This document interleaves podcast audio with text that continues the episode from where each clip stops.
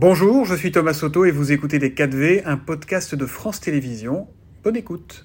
Instant, place à la politique et aux 4V. Javi Timbert, vous recevez ce matin Olivier Marlex, président du groupe Les Républicains à l'Assemblée. Messieurs, bonjour.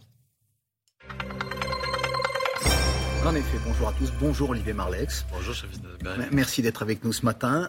Et de deux, Elisabeth Borne a déclenché, on l'entendait dans les journaux, une nouvelle fois l'article 49.3, cette fois pour euh, faire passer le projet de loi de finances de la sécurité sociale. Est-ce que c'est une surprise pour vous Mais surtout, comment allez-vous y réagir? Oh, Clairement, écoutez, ce n'est pas, pas, une surprise. Ce gouvernement n'a pas de majorité, euh, loin s'en faut. On le sait depuis les élections législatives de, de, juin dernier. Donc, euh, c'est pas le premier, c'est déjà le deuxième, et il y en aura encore sans doute trois ou quatre euh, autres 49.3 euh, d'ici d'ici Noël. Le gouvernement n'a pas d'autre solution. Donc, alors pas de surprise de ce côté-là. Est-ce qu'il y en aura de votre côté? Vous avez dit que vous ne voteriez pas les motions de censure.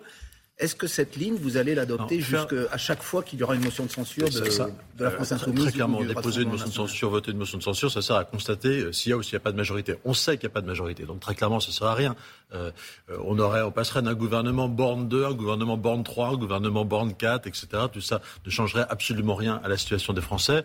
Donc c'est pas sérieux. Je comprends que les amis de M. Mélenchon ou les amis de M. Martinez ont envie de rajouter un peu de, de désordre au désordre. Euh, qu'on ne compte pas sur nous pour venir grossir le cortège. Mais c'est une sorte d'assurance pour le gouvernement qui, en quelque sorte, a la garantie de ne pas être euh, renversé avec euh, le choix que vous faites aujourd'hui. Non, non, il n'a pas du tout, il pas du tout cette, cette garantie, parce que rien ne nous interdit le moment venu de déposer une motion de censure nous-mêmes. Simplement, on sort des élections législatives, elles ont lieu il y a trois mois et demi. Euh, tout le monde, tous les députés se sont engagés sur tous les groupes euh, à être des députés euh, utiles, à ne pas bloquer les institutions. Donc soyons, sérieux. le président de la République il doit écouter, doit écouter les représentants de, de tous les groupes à l'Assemblée nationale. Et nous, on a le devoir d'essayer d'être des députés le plus utiles possible. Mais il y a quand même un cas de figure où vous pourriez vous-même déposer une motion de censure et vous, vous dites qu'il n'y a pas de majorité, mais il ne pourrait pas y avoir de majorité alternative Aujourd'hui, très clairement, il n'y a pas de majorité alternative, sauf si euh, Mme Le Pen veut gouverner avec M. Mélenchon. je ne crois pas, que ce, soit le, je ne crois pas que ce soit le, que ce soit le cas. Donc, euh, il faut faire avec l'Assemblée nationale qu'on choisit les Français. C'est la responsabilité du président de la République euh, et c'est la nôtre. Voilà, euh, d'essayer d'être des opposants utiles. Il y a plein de sujets sur lesquels on peut s'opposer, sur lesquels on s'oppose au gouvernement. La question de, des risques de faillite d'entreprise en cascade si le gouvernement ne règle pas très vite la question du prix de l'énergie. C'est un sujet sur lequel j'interpelle le gouvernement presque chaque semaine. Voilà, il y en a beaucoup d'autres. On a, on a vraiment les moyens de faire notre travail aujourd'hui. Et pourtant, sur le fond, vous avez qualifié ce budget sur lequel vous ne voterez pas de motion de censure d'irresponsable. Où est la cohérence politique? Depuis cinq ans, j'étais un opposant très euh, résolu à M. Macron, aussi résolu que, que Mme Le Pen, euh, au moins, sans doute. Euh, simplement, on a une Assemblée nationale qui vient d'être élue. Soyons, soyons sérieux, ne faisons pas n'ajoutons pas du cirque au cirque.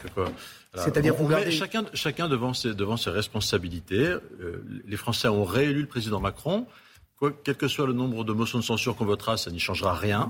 c'est le président qui a la responsabilité de gouverner laissons-le laissons -le gouverner, et puis on verra, on verra dans quelques mois où nous en sommes. Que ferez-vous euh, le jour où le débat sur les retraites arrivera au Parlement? Est-ce que là aussi, euh, vous vous contenterez d'être euh, un petit peu spectateur de, ce qui se passe ou vous serez acteur? Est-ce que vous seriez prêt à voter? Vous avez déjà été interrogé là-dessus. À chaque fois, vous vous réfugiez avec une réponse prudente. Est-ce que vous voterez une loi qui euh, propose que vous-même vous proposez un, allongement de la, de la, durée de travail? Il faut que d'abord que le président de la République explique aux Français pourquoi il fait cette réforme. Pour l'instant, personne n'y a rien compris. Euh, on fait pas on a compris que l'âge passerait à 64 ou 65 ans. Mais pourquoi on fait cette réforme? C'est ça qui est important. Les Français ils ont compris que notre régime de retraite, il était beaucoup moins déficitaire que l'était euh, le budget de l'État. Euh, donc du coup, ils comprennent pas bien pourquoi on fait cette réforme. Donc il faut qu'ils nous l'expliquent. C'est pas pour faire plaisir à la Commission européenne, c'est pas pour faire plaisir au marché financier, envoyer un signal au marché financier. On fait une réforme des retraites euh, parce qu'il faut pouvoir augmenter les petites retraites dans notre pays. Et vous la voterez Trop de Français ça, la vivent avec avec des niveaux de retraite indignes. Donc, si le président de la République fait une réforme de retraite qui répond à cette question-là, euh, eh bien, on est capable de la voter, effectivement, mais on attendra de savoir ce qu'il propose exactement. Il y a un autre sujet qui arrive aujourd'hui euh, dans, les, dans les discussions parlementaires, en tout cas au Sénat, euh, c'est la constitutionnalisation de, du droit à l'IVG. Euh, les, les, sénateurs ont refusé de, de, de faire cet acte-là. Le texte arrivera peut-être à l'Assemblée nationale. Yael Braun-Pivet, ici à votre place, hier matin, disait que le gouvernement doit se saisir de cette question en demandant que l'IVG soit inscrite dans la Constitution. Qu'allez-vous faire? Moi, j'ai pas de, problème avec le principe de, l'inscription de, l'IVG en fait dans, la Constitution, même si c'est un problème américain, pas vraiment un problème français, etc. Simplement, la rédaction qui est proposée aujourd'hui par euh, le groupe de la majorité, elle, est euh, extrêmement maladroite, puisqu'elle dit en clair nul ne peut être privé du droit à l'IVG. En fait, euh, c'est faire qui vous gêne dans cette, phrase Mais ça veut dire que le délai de 14 semaines, il disparaît. Ça veut dire que vous pouvez avorter n'importe quand. Euh, jusqu'au terme. Donc ça veut dire qu'on fait sauter tout, euh, tout le travail, euh, toutes les, les, les, protections, tout le travail d'équilibre qui a été voulu par, par Simone Veil. Et voilà, c'est pas le plus bel hommage qu'on puisse rendre à Simone Veil, je crois, que de voter un texte aussi euh, si le texte aussi, est aussi grossier et qui, euh, qui piétine un peu le travail de Simone Veil. L'inscription de la Constitution, vous n'y êtes pas hostile a priori Moi, je serais favorable à ce moment-là à ce qu'on essaie de, de, recopier, si je puis dire, le, la loi de 75 et qu'on inscrive la loi 75 complète euh, dans la Constitution en, préambule, quelque part dans la Constitution, pourquoi pas Mais pas, pas ce que propose le, le, groupe de la majorité. Où en est la droite aujourd'hui et où en est plus précisément votre groupe, les Républicains euh, plusieurs députés euh, disent qu'aujourd'hui c'est un groupe davantage, je cite, technique que politique, que chacun fait un peu ce qu'il veut, que certains votent des amendements, d'autres non. Euh, est-ce que c'est ce que vous constatez? Vous avez aussi brillé par votre absence pendant le débat on On a une grande originalité dans mon groupe, c'est que, euh, c'est que nous ne sommes pas des godillots. C'est-à-dire que chez moi, les députés, ils n'ont pas été élus parce qu'ils avaient la tête de Madame Le Pen ou la tête de Monsieur Mélenchon sur leurs affiches. Ils ont été élus parce que c'est des députés euh, enracinés et quand ils viennent à l'Assemblée nationale, euh, ils défendent. Euh, on a déposé 1300 amendements. On a le groupe qui a déposé le plus d'amendements. Et en même temps, qui était le moins présent pendant les débats. Ça a été remarqué sur les bancs de l'hémicycle. Ils, sont beaucoup en circonscription euh, aussi, effectivement. Enfin, ils se partagent.